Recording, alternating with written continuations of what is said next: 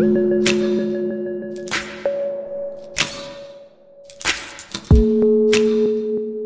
étincelles pour changer le monde. Le podcast de l'innovation.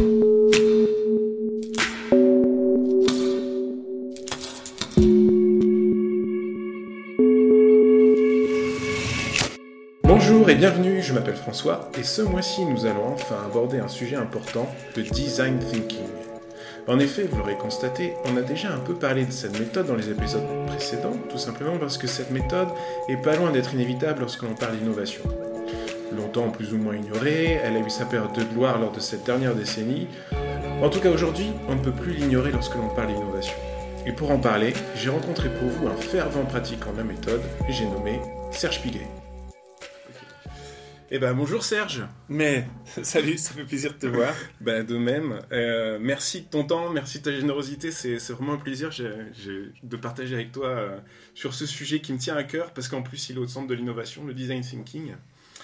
Alors avant de commencer, parce que euh, j'ai vraiment envie de plonger là-dedans, mais allons-y. J'ai envie de savoir d'abord, est-ce que tu peux te présenter? Qui es-tu?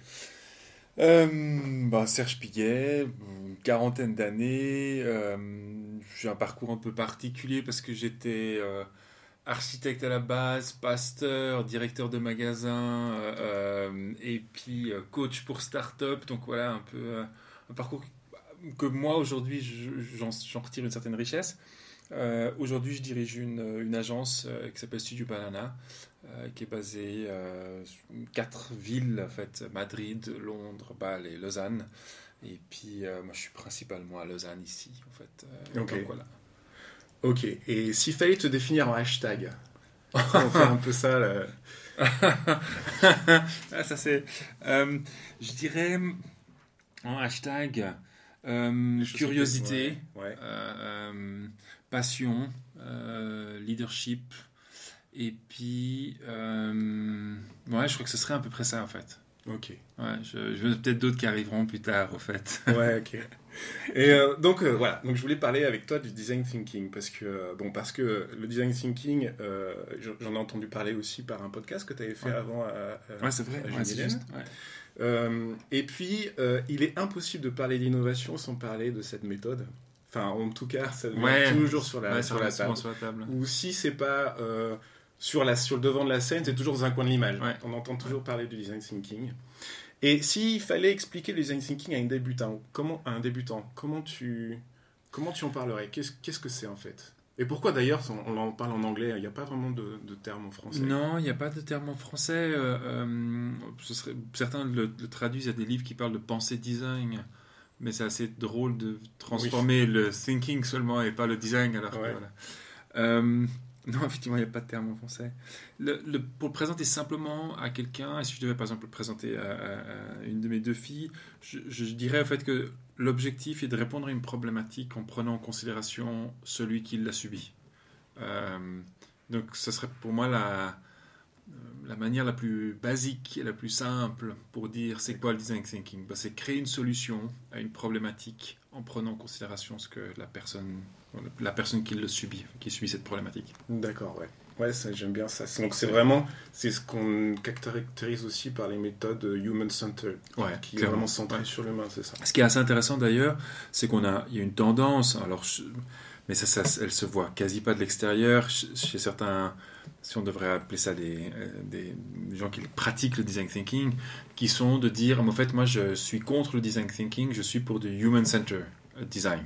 Parce qu'au fait, le design thinking, il y a eu des déviances, et puis surtout, il y a eu beaucoup de Mm. travail inachevé dans les méthodologies, dans cette méthodologie, dans, dans la présentation ou l'accompagnement de cette méthodologie, qui a généré des frustrations. Puis on a commencé aussi à se dire que l'humain était plus important finalement que l'objet qu'on était en train de créer ou la solution qu'on était en train de créer. Donc il y a eu un peu cette sorte de tendance qui s'est un peu créée, qui va même encore plus loin parce qu'il y en a qui disent au fait il faut qu'on arrête de parler de human-centered design. Donc il y a une sorte de premier schisme, si on devrait parler comme ça, dans le design thinking de ceux qui continuent d'utiliser ce terme-là, puis de ceux qui disent c'est human-centered design. Et dans ceux qui sont human-centered design, il y en a même qui vont plus loin, qui disent Ah, mais il faut qu'on arrête de dire human-centered design parce que l'humain est en train de flinguer la planète.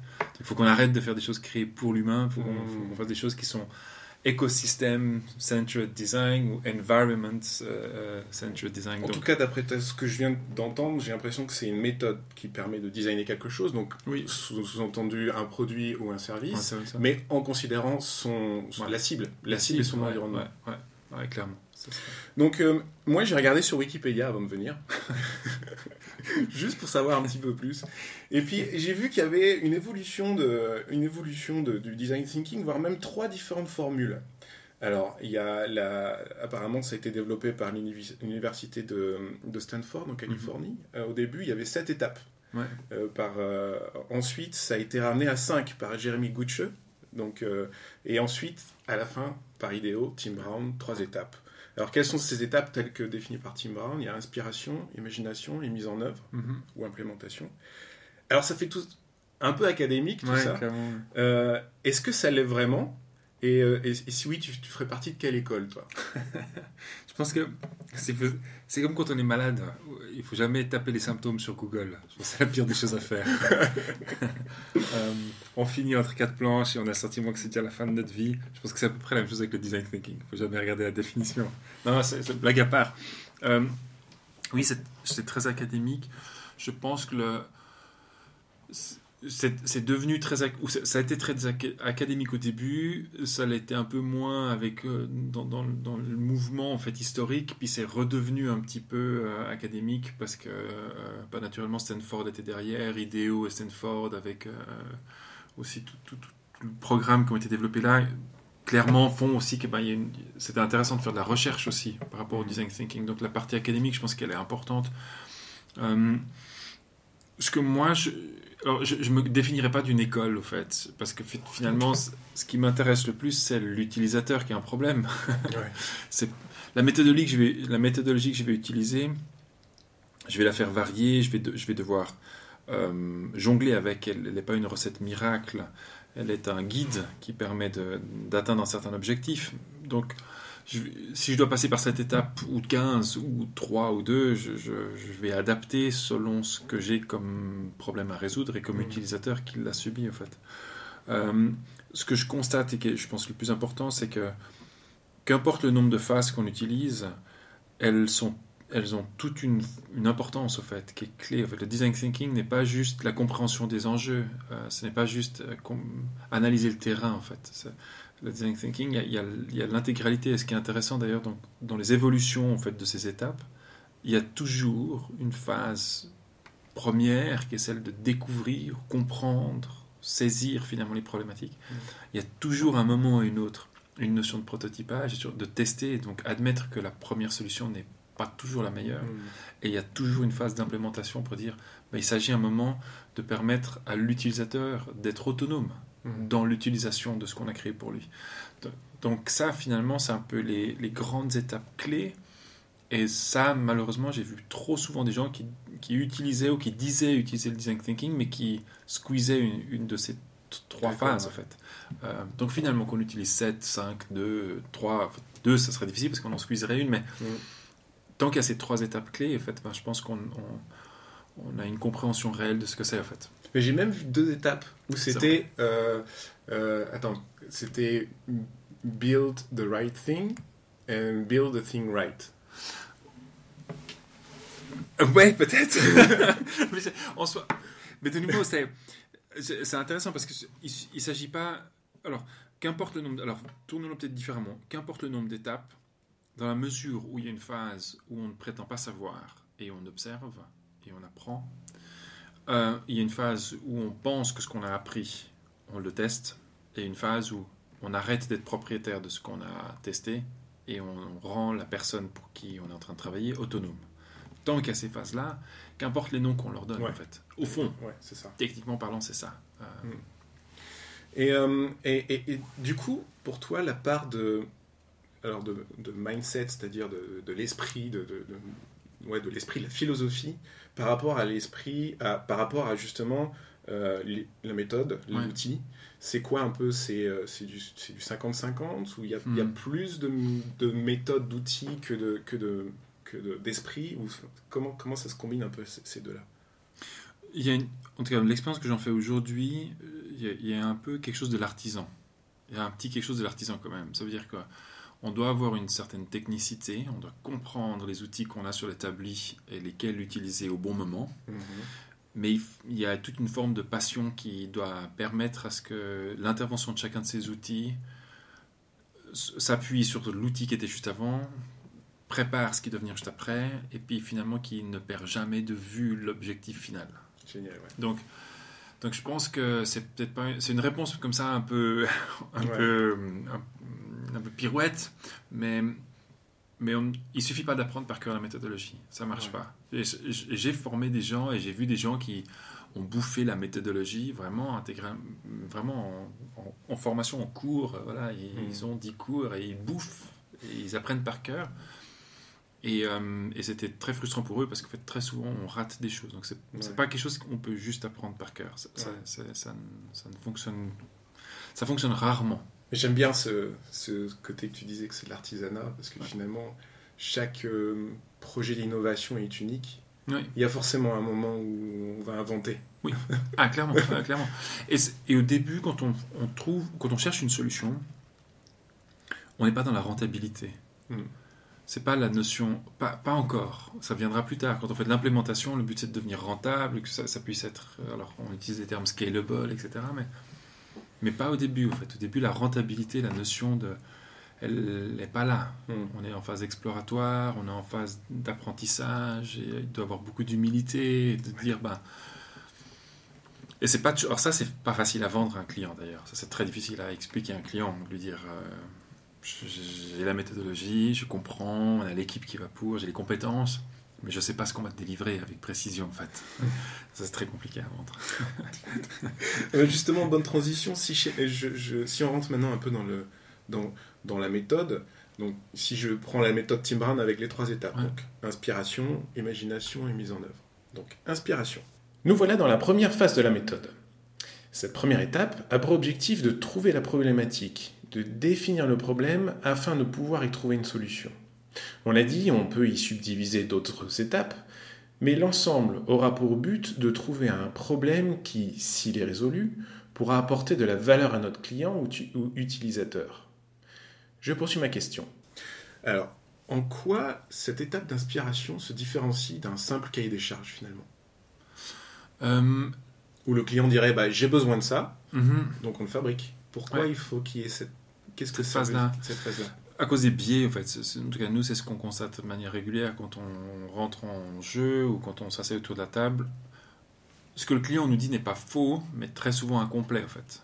Euh, filtré, très souvent biaisé aussi. Parce que finalement, ben voilà, selon qui on a en face de la table, si on a le CEO euh, d'un grand groupe horloger ou si on a, euh, je sais pas, un, un chef de projet, euh, on n'a pas le même son de cloche, en fait. Mm. Euh, si on a, euh, je sais pas, un groupe de direction euh, d'une ONG ou d'un organisme but non lucratif, ça, va être différent que si tout d'un coup on a, bah, je sais pas, quelques infirmiers ou, ou, voilà, ou personnes qui sont sur le terrain. Donc, Mm.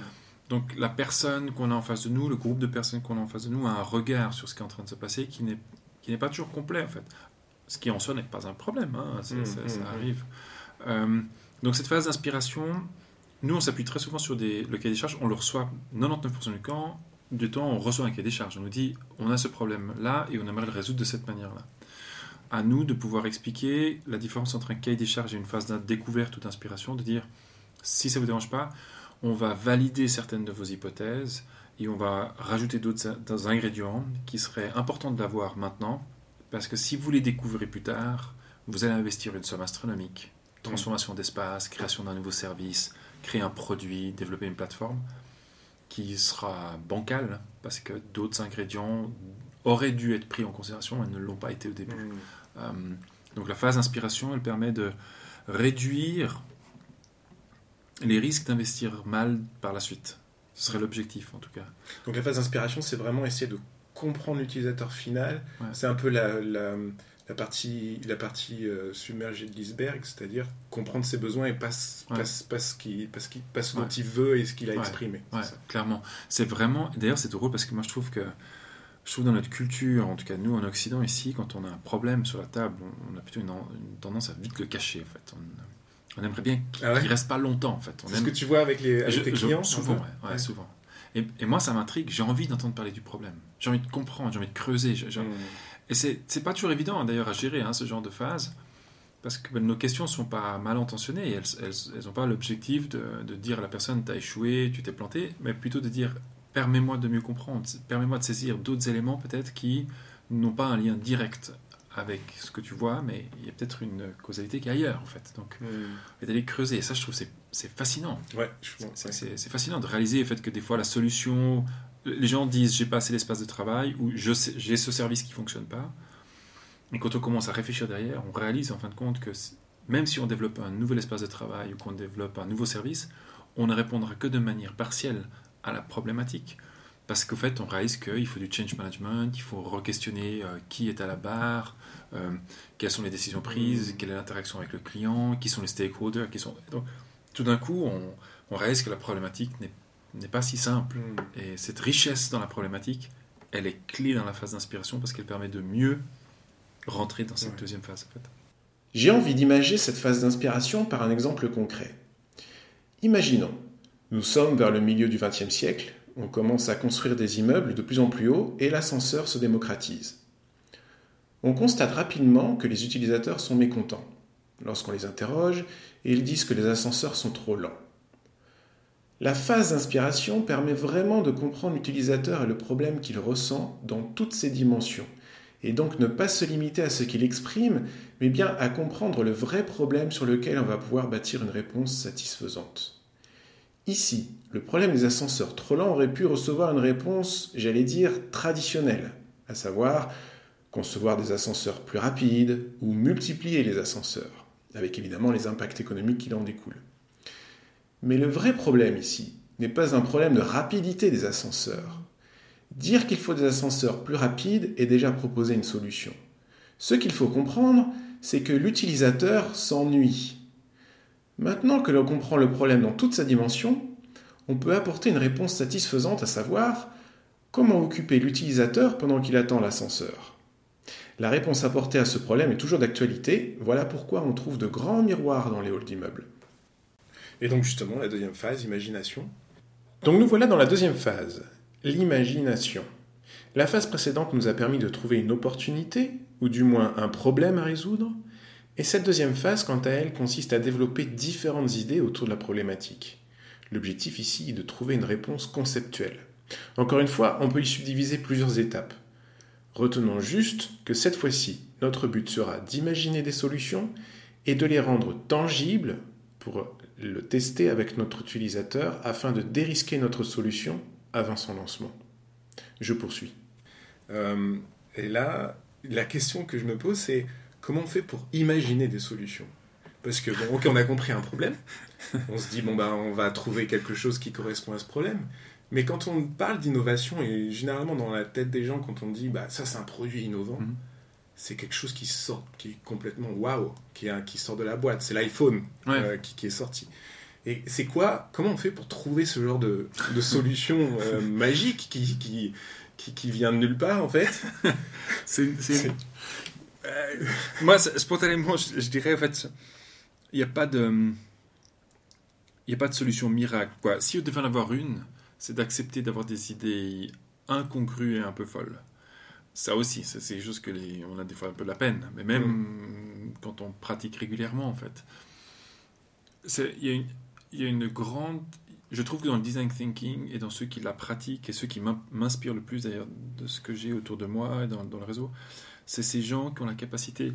Alors, avant, on parlait de curiosité dans l'hashtag. Qui ont cette, cette curiosité constante d'aller creuser des nouveaux, des nouveaux départements, des nouveaux secteurs, des nouveaux, des nouveaux sujets, des, des nouvelles thématiques, et qui arrivent à créer des liens et des synergies Entre ces- entre ces différents éléments en fait. Et, euh, et ça, c'est aujourd'hui, c'est génial parce qu'aujourd'hui, dans un monde en crise comme on le vit avec la crise qu'on est en train de vivre, qui est un mélange d'économique, de sanitaire, de relationnel, de Mmh. comportemental, on est obligé aujourd'hui d'avoir ce spectre très large quand on, on réfléchit à des, à des solutions. Euh, et donc nous, dans nos phases, quand on, est sorti d'une bonne phase d'inspiration, qu'on a fait la présentation des enjeux aux, clients, la phase finalement où on va commencer à brainstormer, on va commencer à ramener vraiment des... On se focalise sur une cible et on, et on fait une sorte de prise d'assaut avec nos cerveaux. Eh ben, là, ce qui est assez génial, c'est, qu'on, c'est de rassembler des gens qui ont des esprits assez ouverts, assez divergents, pour de nouveau amener tout d'un coup des solutions qui n'ont rien à voir avec des fois Donc, la faut thématique. essayer de ramener des compétences d'autres domaines aussi Ah, ou- clairement. Ouais. Ça, fait partie de la grande richesse, Ouais. c'est de pouvoir tout d'un coup avoir des gens qui, qui viennent d'un milieu complètement différent en fait. Euh, Hmm. alors, euh, nous, ça nous arrive de temps en temps, on a, on a un futurologue ou un fut- je sais pas comment ça se dit, enfin, ouais, quelqu'un qui, qui fait les trends ou qui analyse les trends qui- à venir. Euh, on peut avoir tout d'un coup quelqu'un qui vient du textile alors qu'on est en train de parler d'un espace de travail. On peut avoir tout d'un coup quelqu'un qui vient de la cuisine. Effectivement, cette richesse fait que que là, on a des idées qui sont pas innovantes encore pour l'instant, mais qui sont juste un peu folles. Ça, c'est pour moi un point, un point important, c'est que l'innovation, pour moi, elle, est- elle ne peut être définie comme innovant que l'objet qui a été accepté par le marché et qui, qui a réellement changé les choses, en fait. Tant que le marché ne l'a pas vu, et dans la phase, finalement, où on est, donc cette phase d'imagination, on- le marché ne l'a pas encore Hmm. pris. On est encore en phase plutôt, plutôt entre nous, en fait. Donc ça, c'est un premier aspect. Puis moi, ce que j'aime beaucoup dire, c'est qu'entre le fou et le génie, au début, il n'y a, aucune distinction, en Mm. fait. Tous les génies, aujourd'hui, étaient considérés comme des fous à leur Mm. début. Ou souvent, en tout cas. Hmm. Et euh, et il y, a- il y a beaucoup de fous qui ont été vus comme des génies. Donc bon, au début, au début, on ne le sait pas, en fait. Donc cette phase-là, il faut, il, f- il faut avoir cette capacité de prendre des gens qui viennent d'horizons différents, Ouais. puis il faut avoir cette capacité de dire, ben en fait, je ne vais pas critiquer une idée, je ne vais pas commencer à dire que ça c'est pas Mm. faisable uniquement parce que dans mon entendement ou dans ma compréhension, Ouais, ok. je l'ai jamais vu. Euh, et je pense que ça c'est ce qui aide à avoir une phase d'imagination où on peut sortir avec des solutions qui, on l'espère par la suite, deviendront innovantes. Ouais. Euh. Donc là, maintenant, dans, dans les mains, si on finit cette étape-là, on a quelque chose, un prototype, normalement. On a un prototype, ouais, on a, on D'accord. a- ouais. Donc, la question que je me pose, c'est dans, tu as suivi, si je me trompe pas, une, euh, une euh, comment dire, une euh, start-up qui s'appelle ClearSpace, Ouais. qui est une start-up hallucinante qui en fait a pour mission de nettoyer l'espace, c'est ça? Ouais, alors, pas de l'intégralité de l'espace, déjà les satellites qui, qui sont Voilà. défectueux. ouais. Euh, Comment on prototype ça? Alors ça c'est une bonne question, c'est un gros challenge qui se pose maintenant pour eux. Non, alors dans leur cas à eux, je pense qu'il y a- il va y avoir un mix entre du prototypage ici au niveau hum, euh, terrestre avec euh, les problèmes qu'on a, Mhm. notamment la gravité, et puis une mission qui va leur permettre de voir ça en réalité en haut. Quand on prototype, la question qu'on se pose c'est quels sont Qu'est-ce qu'on veut prototyper en fait et qu'est-ce qu'on veut tester dans le prototype? L'objectif est vraiment d'identifier un élément sur lequel on veut avoir du feedback de manière pratique et, et côté utilisateur.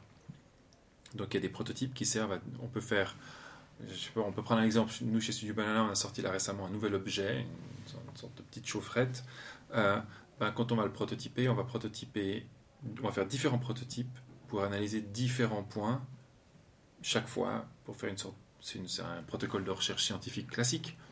On dit ben là, ce prototype-là, il a l'objectif de valider ça. Le prochain prototype, il a l'objectif de valider ça. Puis au fur et à mesure, c'est pour ça qu'on fait des itérations à plusieurs reprises. Alors, dans le cas de ClearSpace, clairement, il y a des limites. Et puis le Ouais. prototypage va être un peu différent Ouais. euh, que si on parle d'une chaufferette euh, ou, ou même d'un service. Nous, on a prototypé un service là. Euh, très clairement, ça ne se fait pas de la même manière. ouais. Hmm. Et puis, donc, hmm, ouais, donc en fait, chaque prototype est en fait sous-tend une hypothèse que tu veux valider. Euh. Et, et- et donc, quand, comment tu fais avec des utilisateurs pour être sûr que le feedback que tu vas recevoir est valable Parce que généralement, ils vont te dire, bon, bah, ouais, ouais, non, ça me plaît, c'est bien. Si tu le fais moins cher, c'est encore mieux. Ah, c'est ça, alors. Euh, est-ce- comment, tu, comment tu fais pour valider et dire, ouais, c'est bon c'est bon, c'est la, c'est la, c'est, c'est le, le bon feature qu'on a implémenté. Ah, c'est... Alors, meilleure est la question, meilleure est la réponse. Donc, euh, quand on prototype, et l'environnement dans lequel la personne va le tester bah, va aussi affecter la- le feedback qu'il va donner, en fait. Je- évidemment, on peut naturellement rarement s'appuyer que sur un seul feedback, ou un seul utilisateur, ou voire même un seul type d'utilisateur. Donc après, on va se retrouver des fois dans des situations où, où on va prendre un prototype et on va le tester peut-être dans un environnement qui n'est pas être sa cible, au fait. Mm. Juste pour aller voilà, ouvrir peut-être d'autres champs, d'autres réflexions. Mais ça reste, ça, ce que tu soulèves comme point, ça reste un point difficile. Mm. Il y a- on est toujours encore, même malgré les prototypes, ce qu'on fait, c'est qu'on réduit le risque, on rassure certaines hypothèses, mais on n'a jamais une science infuse et une garantie absolue. Mm. Donc, c'est un point je trouve, génial que tu soulèves. Avoir la garantie maximum, oui. Garantie absolue, Ouais, il y a Difficile. toujours une- ah, il y a toujours une part. Donc comment tu fais? Tu te dis il faut euh, au minimum qu'on ait 10 utilisateurs dans ce qui, qui ont le même qu'on- ce qu'on dit customer segment, qui, Ouais. donc qui font partie du même de la même typographie, Mhm. typologie pardon. Euh, ou comment tu fais? Tu dis Ouais. il faut plutôt plus, avoir plusieurs typologies puis un de chaque qui est au moins valide. Euh, comment comment tu, tu Bon, alors, la stratégie Je euh, pense qu'il il en existe plusieurs de stratégies. Celle que moi j'ai expérimentée et que je vois, effectivement, c'est d'identifier un utilisateur type. Donc on prend un persona, et puis dans ce persona, on sait qu'on va avoir une fourchette en fait, dans laquelle son feedback va se positionner. Donc on va Mm. pouvoir avoir un minima, un maxima, puis on aura un médian. Puis ça, ça va nous donner déjà une idée. Selon le minima, le, le maxima et le médian dedans, on va pouvoir se dire, bon, on est complètement à la rue, ou on se rapproche quand même de quelque chose. Si je fais plusieurs prototypes, l'élément qui va m'intéresser, c'est que dans chacun des prototypes, je vais tester quelque chose de légèrement différent, un facteur ou une, ou une version, une, sais pas, une solution un peu différente ou un point différent. Ce qui va être intéressant, c'est de faire le lien entre ces différents feedbacks qu'on va recevoir. Puis ben là, on espère aussi pouvoir soulever des points ou des problématiques où on se dit, bon, ça, il faut qu'on fasse attention, parce que si on part en mode implémentation, ou si on part en mode grande échelle, si- avant de le faire, il faudra le valider, ou il faudra le contrôler, ou il faudra trouver une autre solution pour résoudre ça avant. D'autres cas, on dit, ben non, on va déjà faire un premier batch de production, puis on verra après ce premier batch comment ça se passe au niveau du marché. Puis voilà. Donc il y a différentes solutions après. hein. Il y a- Mm. Aujourd'hui, quand on a un nouvel euh, système d'exploitation sort, comme OS ou voilà, de chez Apple, il est jamais 100% Ouais. Fixe. En fait. Ouais. Alors dans du software, c'est facile. Quoi, facile, on se comprend. Je ne Ouais, pas non plus pusher, tu peux, parce que tu peux pusher Exactement. des updates. On peut faire des updates et on les push. Dans un produit, c'est un peu plus difficile, mais dans un produit, ça existe malgré tout, en fait. On sait que dans, dans certaines productions de voitures, dans certaines productions d'appareils ou d'objets, on a évidemment un minima à tenir quand on produit un premier batch, mais on sait aussi qu'on va pouvoir améliorer au, fait, au fur et à mesure les choses. C'est beaucoup plus coûteux, c'est plus compliqué, c'est long, ça peut des fois même couler certains produits, certes, mais ça existe aussi, en fait. Parce que j'ai vu des choses où euh, des gens euh, produisent des prototypes et ils disent bah, s'il y a un, un- un degré de satisfaction de 70% sur euh, 20 personnes, par exemple, on valide. Donc ils partent comme ça. Le problème, c'est si tu as 68%, tu fais quoi Bah voilà.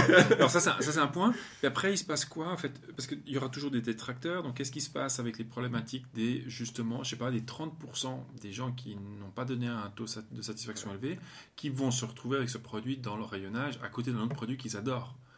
Alors il va se passer quoi à ce moment-là? Puis comment est-ce que l'entreprise va mesurer ça? Donc, Il y a plein de questions de ce genre-là en fin de compte où, Mhm. où il y a une part et c'est là où la différence entre l'innovation et la non-innovation, c'est que il y a des produits quand ils sont sur le marché, moi je connais peu d'entreprises qui m'ont dit en sortant ce produit, on savait que ça allait être une innovation. Beaucoup disent euh, on va sortir quelque chose qui est nouveau et on espère que le public va adhérer à ça. Tous nos tests nous disent que c'était positif. Mm. Et là, ça c'est souvent des discussions quand on travaille avec, avec les, les heads de, de R&D. Très souvent ils nous disent tous les tests nous disent que c'était positif. On pense que ça va marcher. Hmm. Il y a une forte probabilité Ouais. la garantie absolue que ça va fonctionner et que ça va être une innovation, bah, moi je, je l'entends de moins en moins dans la bouche de, de- des responsables de recherche et développement. Et donc, pour donc juste ça, ça, ça fait partie on- toujours du design thinking, hein, cette, cette approche-là. Ouais. Est-ce qu'il y a des méthodologies externes à design thinking que tu importes pour compléter ce que la méthode, si elle a besoin d'être complétée sur certains aspects? Est-ce que tu panaches des méthodologies? Ben, ouais, parce qu'en fait, par exemple, si on reprend la notion. Alors là, on n'a pas abordé la question de, l'implémentation, mais si on reprend juste la notion d'inspiration, dans, l'anthropologie, dans, la sociologie et des choses comme ça, il y a des méthodologies et des outils qui sont excessivement pointus et qui ont une, un nettement, une plus longue histoire, qui permettent d'a- d'avoir des bonnes compréhensions des enjeux et d'approcher les, les problématiques auxquelles une population fait face.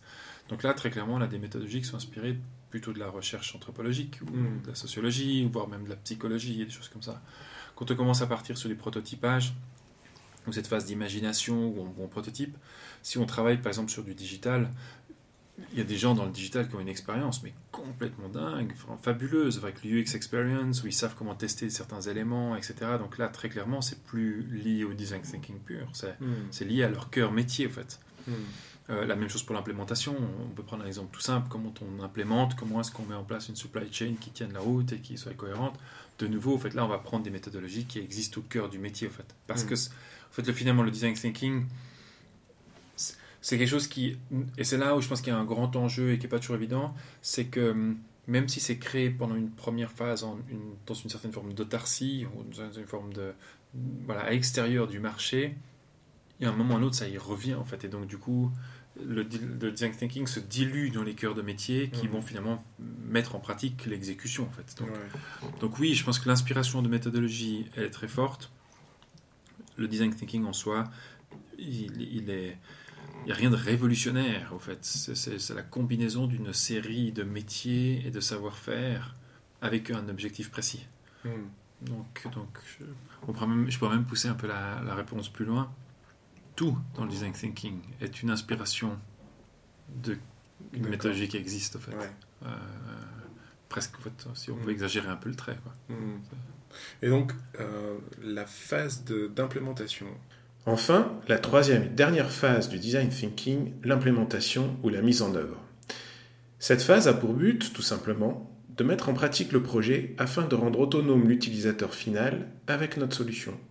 Est-ce que, quand on dit implémentation, on dit déjà production Ou est-ce qu'il y a Mm. une, une, une notion. Un entre-deux. Un, entre-deux. Pour moi, Parce oui. Une ouais. grande question qui se pose aussi, et ça je l'ai posé euh, euh, avec Mathieu Monet dans un, Ouais. un autre épisode, euh, c'était comment on passe de l'innovation à la production. Et apparemment c'est assez compliqué. Oui. Et euh, le design thinking, qu'est-ce qu'il prend en compte Il, il s'arrête, il s'arrête tout justement. Ah, il s'arrête quand le produit n'appartient plus à celui qui l'a développé, en fait. Ok.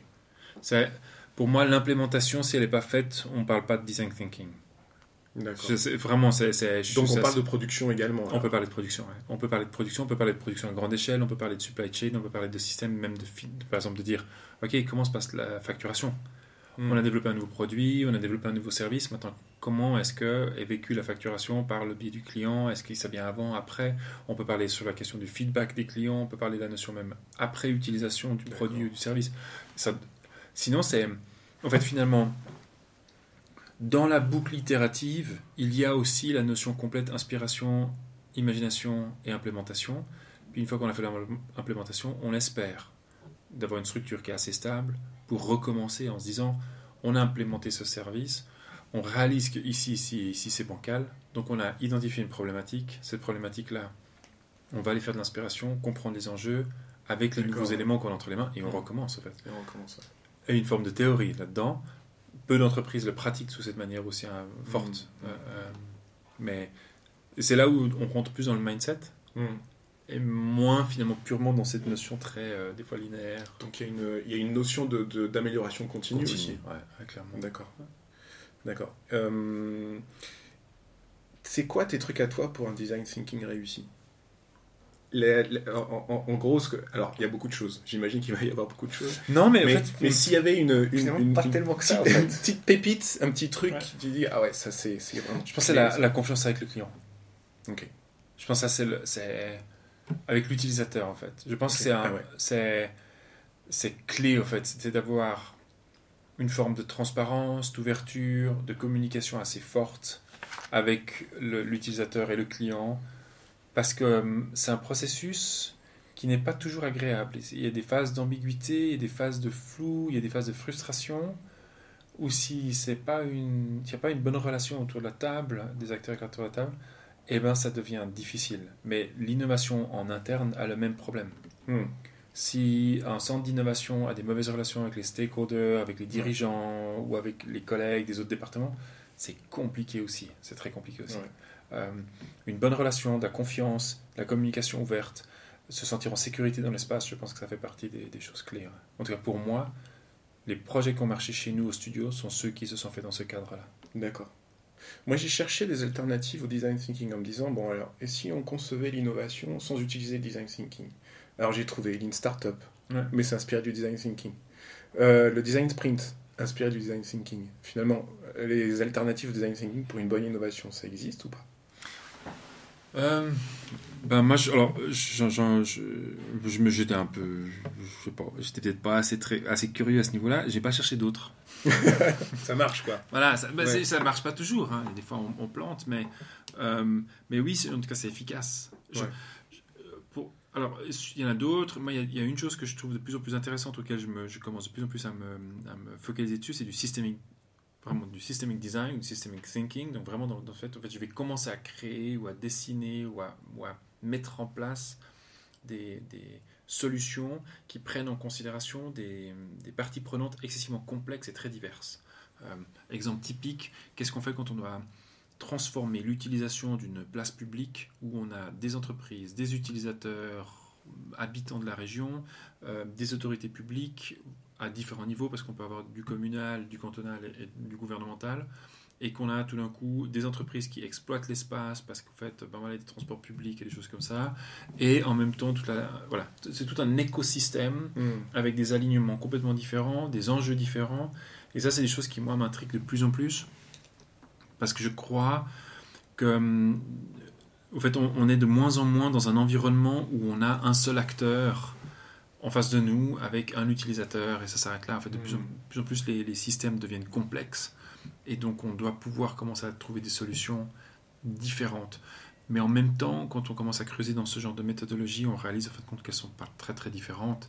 Elles utilisent d'autres canevas, d'autres hum, à d'autres moments d'autres outils au fait, mais donc c'est très similaire.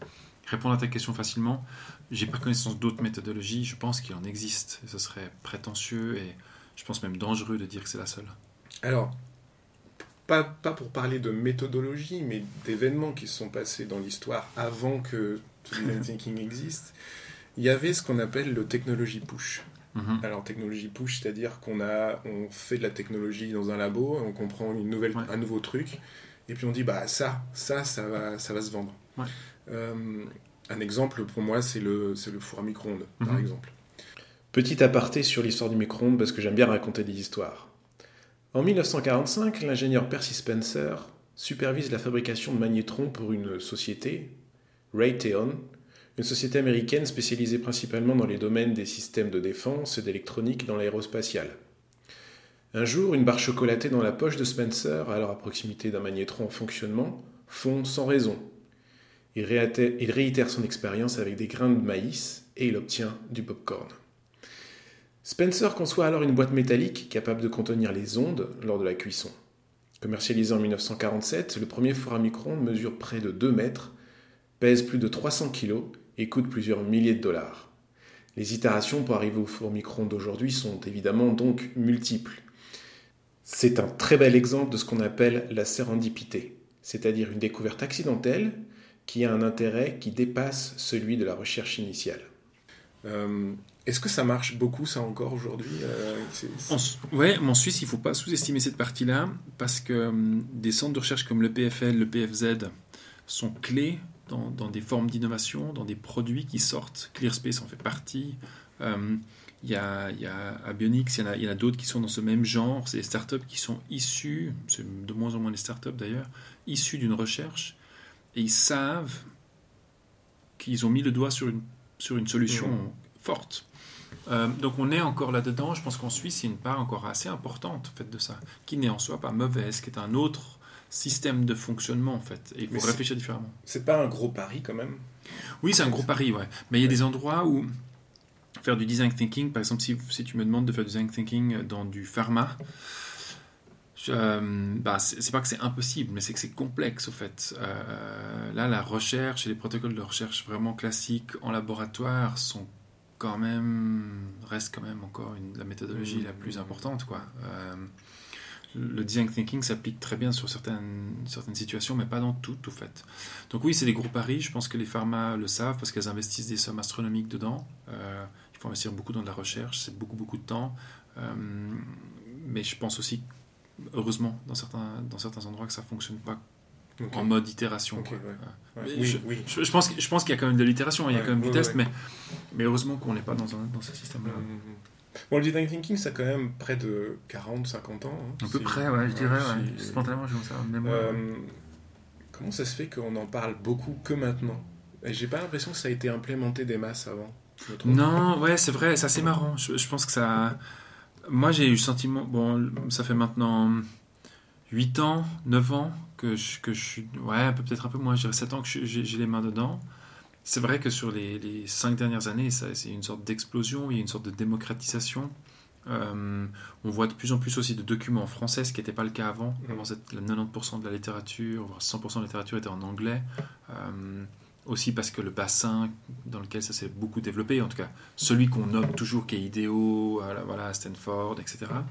Euh, les études, je pense, ont beaucoup aidé à ça. Donc des universités, on commence à avoir des cursus là-dedans, et des formations aussi ouais, post-grad. ouais, ouais. Donc naturellement, on se retrouve aussi avec quelque chose qui encourage. Il y a eu une démocratisation par le biais d'Internet, où tout d'un coup, on a commencé à en parler à gauche, à droite. Il y a des outils qu'on utilise tous les jours, la, la souris, ou des choses comme ça, qui se sont développés avec cette genre de méthodologie. Donc tout d'un coup, voilà.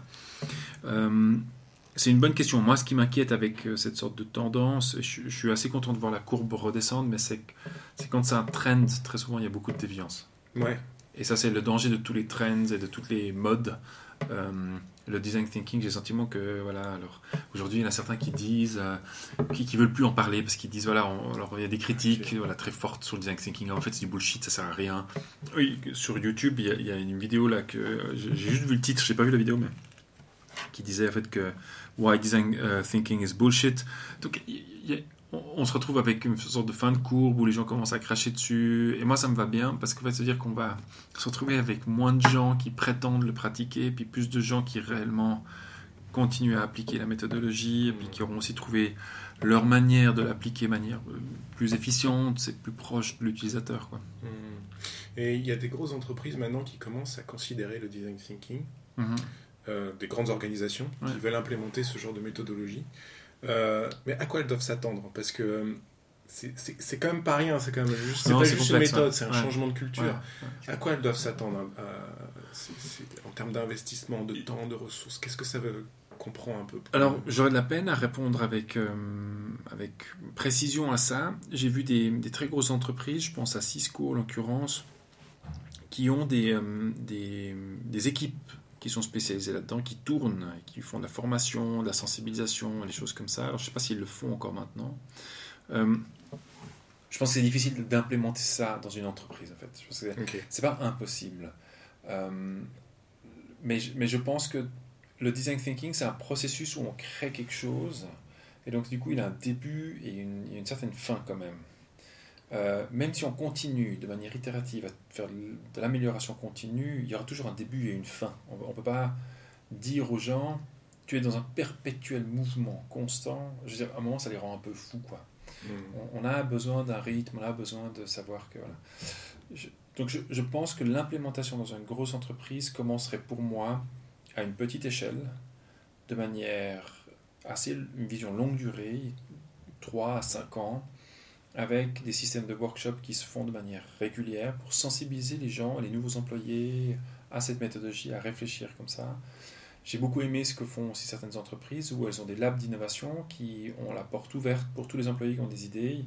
Et du coup, en fait, finalement, ils vont réfléchir avec une forme de design thinking avec les employés qui ont ces idées-là. Et donc, du coup, ça permet de l'implémenter de manière peut-être un peu plus marginale, mais aussi éviter d'être frustré en ayant le sentiment qu'on peut comme ça débarquer en faisant, en faisant des, des affiches, des flyers, des town halls, où on met tout le monde ensemble, puis on dit, ok, bon, maintenant c'est fait, on la, on la check et on va plus loin. Je pense que ça, ce serait, ce serait, difficile. Puis il y a des entreprises, je pense, où, moi, à mon avis, où j'ai le sentiment que ce serait pas sage de l'implémenter. Je, je- Ah oui, carrément. Ah, je pense qu'il y a certaines entreprises où je dirais non, non, mais attendez voir, au vu de l'entièreté de la structure, de la taille que vous avez, vouloir implémenter du design thinking, Ok. faites des labs. Euh, et, je sais pas, un sur le continent asiatique, un euh, partie européenne et un aux États-Unis, au continent américain, puis et dans ces labs, ayez euh, voilà, des, des touch points ou des personnes qui sont finalement euh, spécialisés là-dedans et qui le pratiquent et qui permettent tout d'un coup à des équipes dans certains départements de sortir, rentrer dans ce lab pendant euh, un mois, deux mois, trois mois, travailler avec cette méthodologie-là, apprendre, se développer, accompagner, puis repartir. Mais de l'implémenter comme ça partout, j'ai un peu le sentiment de m'attaquer à une sorte de Goliath d'un coup. Je, Ouais. Parce qu'il y a un truc qu'on n'a pas dit, c'est que le design thinking, c'est aussi une méthode de co-création. C'est-à-dire que Ouais. on a besoin de ressources, on a besoin de Oui. monde. Oui. Donc euh, c'est Ouais. pas mal de, de ressources aussi. Et puis, ouais, honnêtement, j'ai pas l'expérience où ça s'est fait à grande échelle. J'ai j'ai vu deux, trois exemples d'entreprises qui l'ont appliqué, où j'ai discuté avec les responsables d'innovation qui m'ont dit Ah, bah toi, chez nous, c'est comme ça. Euh, je trouve intéressant parce que je pense que toutes les grosses boîtes, en tout cas dans certaines des grosses boîtes que je connais, on va être plus, plus juste, le design thinking, c'est un wording qui est chez les responsables d'innovation et les équipes d'innovation. Et pas. euh, et pas dans le marketing, pas chez finance, pas Mm. chez com, pas chez supply chain. Voilà, c'est Ouais. assez marrant. Mais, mais voilà, c'est pas impossible. Je pense qu'on a vu des choses changer en quelques années. Ça pourrait arriver, au fait. Ça pourrait arriver tout d'un coup qu'on nous annonce, je sais pas, qu'un Fortune 500, tout d'un coup, a appliqué ça partout. Et au fait, c'est toute l'entreprise, hein, ce ça, ferait du gros buzz. ça serait- Ça ferait du gros buzz. Après, là, moi, je me poserais comme la question de me dire jusqu'à quel point c'est faisable. Ok, ouais. Je, je veux, veux pas dire que c'est impossible. J'aurais une forme de scepticisme au début qui, demanderait à être convaincu. Voilà. Alors maintenant, je vais mettre ma, ma casquette de diable et, euh, et, et voir le mauvais côté des choses. Ouais, mais c'est- il je- vais, me- je vais me, voilà, me placer en, en, en détracteur. Euh, en 1999, 1999, pardon, Ideo met en ligne une, une vidéo sur euh, une méthode, euh, le caddie, exactement, le caddie. Exactement, le caddie. Ça a fait du, du bruit, hein, je Ouais, pense, euh, ouais, parce beaucoup, que ça, ouais. ça- ça- Ah, la vidéo du caddie. Le lien est en description. Attention, c'est entièrement en anglais. Pour ceux qui ne le comprennent pas, on y voit une équipe d'idéaux, donc la fameuse équipe de Tim Brown, le grand gourou du design thinking, qui travaille sur un challenge, redessiner un caddie de supermarché en 5 jours. En environ 8 minutes que dure la vidéo, vous y verrez une équipe d'expertise très diverse, mais surtout pas experte en caddie, travailler en suivant la méthodologie de design thinking. Vous les verrez parler des nombreux problèmes rencontrés avec les caddies de l'époque, à savoir euh, les enfants blessés euh, par renversement des dix caddies, beaucoup de vols, des caddies qui prennent le vent sur les parkings et foncent contre les voitures comme des missiles, des roues qui ne tournent pas, etc. Les images parlent d'elles-mêmes. Je vous laisse admirer l'équipe prototypée avant de valider la première version du nouveau caddie. Bref, 8 minutes de pur bonheur. Mais on voit nulle part ce caddie là. Donc est-ce que c'est pas une, un échec? C'est possible, c'est possible, ouais. C'est c'est un bon point. Je- je- je, euh, c'est possible.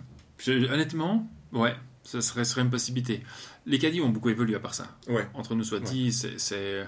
Moi, je me rappelle encore des caddies qui, où les roues se bloquaient, qui étaient compliquées. Alors, il y en a Ouais, toujours encore qui se bloquent. Euh, Aujourd'hui, on a des caddies qui ont des systèmes électromagnétiques, on ne peut pas aller sur certains escalators, avec des systèmes... Aujourd'hui, il y a une évolution quand même qui, est, qui est importante. Pas de manière dingue non plus. hein. Mm. Euh, euh, mais, mais oui, c'est possible. C'est possible que ça, ça ait été un fail. Je, je pense que le- ce qui est intéressant avec cette vidéo, quand je crois que c'est une chaîne de télévision qui a challengé c'est- euh, ouais, ouais. c'était qu'une équipe de gens qui n'avaient absolument aucune expertise à la base là-dedans puisse en quelques jours réfléchir le concept. Ouais. Euh, mais il y a beaucoup d'idées qu'on sort, et chez Studio Banana, on, on le sait mieux, on le, bon, on le sait bien, on va le dire comme ça. Il y a beaucoup d'idées qui ne marchent pas, même si elles sont pertinentes, même si elles ont un bon storytelling. Même ça- si elles ont suivi une méthodologie. une méthodologie de thinking, ouais. Ouais. Ça- on, peut, on peut se planter à la fin. Ça existe. ça- C'est quoi? Est-ce que vous avez essayé de réfléchir aux aspects qui, Qui bloquent qui ont, qui ont bloqué ouais? Moi, le premier qui me vient à l'esprit, c'est l'ego. Ça, c'est le premier. Quand tu me poses la question comme ça, je, je- la plus grande difficulté pour un responsable d'un lab ou euh, d'une équipe innovation ou, du, ou même d'un protocole ou d'un- de la mise en place d'un projet in- design thinking, c'est l'ego. C'est l'ego de l'équipe, au fait. C'est de croire. En fait, c'est- assez schizophrénique. Parce qu'on doit avoir une humilité constante de se dire je, je- je dois savoir ce que je ne sais pas. Et, euh, et je dois avoir l'humilité de dire qu'il y a peut-être quelque chose que je n'ai pas encore contrôlé, au fait. Hmm. et c'est difficile parce qu'en même temps, il faut comme une certaine forme de certitude Ouais. pour aller de l'avant. Ouais. Je veux dire, on, on- on décide, on dit ok, bon, maintenant on tranche. Et, on- et avec les éléments qu'on a entre les mains, on croit que. Il faut avoir l'humilité de dire, bah, c'est sûr, trois mois plus tard, on est plus intelligent, on a des cartes en plus qu'on n'avait pas auparavant. Mhm. Donc euh, on a pris des décisions en ayant moins de cartes en jeu. Donc on peut pas commencer à se critiquer soi-même en se disant on est, on, on- on est des pas bons, quoi. On est des- Ouais, ouais. donc, euh, donc il y a un moment, il faut avoir une certaine certitude, mais il faut toujours garder cette forme d'humilité de se dire, en fait, finalement, on ne maîtrise pas l'intégralité des choses, en fait, et on peut se biaiser. Je- je- et moi, en tout cas, pour moi, c'est ma plus grande leçon, et c'est ce qui, c'est mon combat constant. C'est jusqu'à quel point je peux être sûr, et de temps en temps, il faut pouvoir trancher et dire, maintenant, on va prendre cette option-là, parce qu'on pense. Mais de toujours garder à l'esprit, des fois on le communique pas, des fois on on le on l'exprime pas autour, et ça c'est peut-être justement là l'erreur, mais on garde à l'esprit le fait que peut-être c'est faux. Mm. Peut-être c'est Ouais, complètement ok. de travers en fait. Et ça, c'est- ça, ça, ça, c'est des fails, ça c'est qui peuvent arriver. Mm. Et une autre vidéo sur, euh, sur internet qui s'appelle ANG Smart. Ouais. Euh, donc ça c'est une agence euh, qui, qui fait du design sprint. Sprint, qui- ouais, ouais. Et euh, ils, ils ont publié une vidéo qui s'appelle Why do Design Thinking Project Fails qui Pourquoi les, les projets de design thinking ne, ne marchent pas. Et il dit dans cette vidéo que le design thinking c'est une philosophie mais pas un système qui va, qui va pouvoir donner des solutions pratiques parce que c'est trop vague, c'est trop large. euh, par rapport au, au design sprint qui lui est une recette Mhm. euh, qui s'applique. Donc pour prendre l'image qu'il lui prend dans cette vidéo, je mettrai le lien en commentaire, c'est euh, le design thinking vous apprend à couper des oignons et euh, Mhm. etc. Mais quand il faut faire une, une sauce bolognaise, euh, ben, on ne sait pas faire parce qu'il n'y a pas de recette, il n'y a, pas y a, pas de- Ouais. il y a pas de guide. Et, euh, et donc il dit que le design thinking c'est une philosophie, c'est super en philosophie, mais c'est une méthode qui ne marche pas pour faire l'innovation. Qu'est-ce que tu en penses ça- je, suis moyennement d'accord, mais euh, je pense que le- les deux ont une valeur au fait qui est définie. Le risque avec le design sprint, c'est croire qu'au bout de 5 jours, on a la solution parfaite qui va se vendre à des millions aussi. hein. Euh, je discutais récemment avec quelqu'un de chez Logitech qui me dit, mais au fait, euh, le vrai problème de toutes ces méthodologies, c'est de croire qu'elles vont résoudre le problème. Mhm. C'est- ça. Enfin, ça c'est qu'il ne faut pas juste une méthodologie, il faut l'entreprise qui va avec, il faut le marché qui soit euh, cohérent. Quoi. Il faut- il faut- il y a- bref, il y, a, il y a une série d'éléments. en Il y a un aliment de planète à avoir. Il y a quand même un alignement de planète. Et on n'a pas des innovations qui sortent toutes les 24 heures pour une raison assez simple, c'est que, je veux dire, c'est compliqué Mm. d'avoir quelque chose. Donc, euh, donc oui, je, pense qu'il y a un- justement l'écosystème qui est issu du design thinking, il y a une grande partie dans l'écosystème qui se retourne contre le design thinking parce que bah, c'est devenu un trend, beaucoup de gens en parlent, beaucoup de gens en font, et il y a beaucoup de déviance. Mhm. Et donc je comprends aussi ces gens qui sont très réactifs et qui aujourd'hui disent, mais en fait c'est de la merde, en fait. Je, je peux comprendre. Je- J'adhère pas spécialement parce que je trouve que c'est un peu trop facile. Ouais. Euh, c'est un peu le concept de, de- de- des nouvelles générations qui disent que les anciennes n'ont rien compris en fait. Donc, Mhm. Aujourd'hui, critiquer le design thinking, euh, alors qu'on en est issu, je trouve que c'est compliqué. Je- c'est- c'est- c'est- en tout cas, Mhm. moi, ça me, Oui, moi, ça me mettrait de travers, en fait, un petit peu. J'aurais de la peine à m'aligner avec. Mais, mais c'est vrai que le design thinking n'est pas une solution parfaite à tout. Euh, il y a des situations, des cadres, euh, des environnements, des types de problématiques où il y a des challenges où le design thinking aurait de la peine à répondre. Par contre, dire que c'est qu'une philosophie, je suis pas spécialement d'accord et je pense que IDEO, de manière excessivement pragmatique, a des solutions qui se sont développées grâce au design thinking et en l'occurrence, je pense à ideo.org qui ont de manière excessivement simple résolu des problématiques assez importantes en Afrique, en Inde, dans des situations assez problématiques. Et c'est pas de la philosophie, quoi. C'est Ouais, ouais. sauver des gens, c'est Ouais. faciliter réellement euh, euh, la sensibilisation dans certaines communautés. euh. Il y a quand même des choses quand même où on- n'est pas dans l'ordre de, de quelques savants ou de grands philosophes avec des longues barbes blanches qui, qui, qui papotent ensemble en sirotant un verre, quoi. On est quand même dans de la pratique réelle, quoi. Ben, merci pour toutes ces réflexions. Mais de rien, avec un Oui. énorme plaisir, c'est cool. Je voulais savoir un peu pour euh, quelle est ton actualité à toi? Qu'est-ce que tu fais en ce moment? C'est Euh, bah, Aujourd'hui, au fait, bon, le- la, la gr- la grande question qu'on se pose et que je pense beaucoup de personnes se posent, euh, c'est c'est la question de, du Covid et comment Ouais. ça évolue. Donc ça, c'est Ouais. clair, c'est c'est très, euh, c'est très impacté temporel, Ouais. ça nous a beaucoup impacté. Je-. J'avais du plaisir à dire à mes deux filles récemment, j'ai dit, vous savez, je pense que, j'espère que vous en rendrez compte quand vous allez grandir, Mm. mais il y a eu un avant, il y a eu un après, en fait. Mm. Euh, Et, et en soi, c'est... De nouveau, j'ai- ça peut donner un côté très dramatique, et puis on voudrait tout de suite contrebalancer en disant que c'est pas vrai. C'est pas grave, en soi, ça, on, Mm. on va, on va- Mm. le monde va, se évoluer avec. Donc ça c'est une grande, une grande, une grande actualité pour moi parce que simplement en termes des collaborateurs que j'ai et qui, que je dois gérer, ben, il y a la question qui se pose pour leur santé, la question qui se pose pour la qualité du travail, la cohésion, comment est-ce qu'on travaille quand on est la moitié du temps à domicile, etc. Après il y a la question des clients, les besoins des clients qui ont assez évolué. Et tout d'un coup on a des entreprises qui, pour qui on avait dessiné euh, 3000, 4000 mètres carrés de bureaux qui nous disent mais moi j'en fais quoi maintenant? Quid un peu de, de- de comment ça se passe ces mètres carrés? Ouais. comment est-ce qu'on se comporte dedans? Donc là, on est en train, mais, c'est très bien d'ailleurs, ça, ça nous fait aussi du business à quelque part. hein, Mm. mais- mais on vient euh, réfléchir avec eux et apporter des solutions. Et puis il y a la question qui se pose de c'est quoi l'avenir en fait? Qu'est-ce qui nous attend en 2021 d'un point de vue économique, social, Mm. euh, culturel? Qu'est- Qu'est-ce qui va se passer d'un point de vue aussi euh, voilà, de- Donc, donc ça, c'est mon actualité. Mon actualité, c'est euh, 60-70% de réflexion sur comment euh, protéger, veiller à ce que ceux qui, soient, qui sont là, en termes de, de collaborateurs, collaboratrices, de clients, ben, on puisse euh, Ouais. vraiment maintenir les choses, en tout cas les maintenir eux euh, dans un meilleur cadre. Puis Après, il y a 30-40%, je, je pourrais dire, où on se pose la question de se dire, bon, c'est quoi demain quoi Mm. Euh, On va où? Qu'est-ce que je peux tester?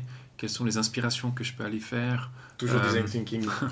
bah ouais, clairement. en, tout cas, en tout cas, de me dire, bah ouais, en fait, qu'est- qu'est-ce que je peux aller observer, apprendre, rencontrer d'autres personnes, un maximum, poser beaucoup, beaucoup de questions.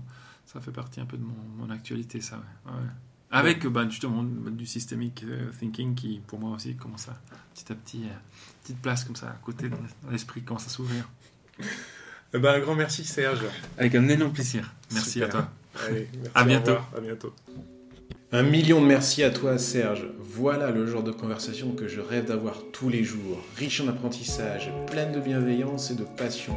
Encore un pur bonheur. Merci Serge et j'espère à très bientôt. Quant à nous, eh bien je vous souhaite le meilleur pour cette fin d'année. Passez de belles fêtes et on se retrouve l'an prochain pour d'autres épisodes des étincelles pour changer le monde. Et d'ici là, n'oubliez pas, innovez, mais restez vous-même.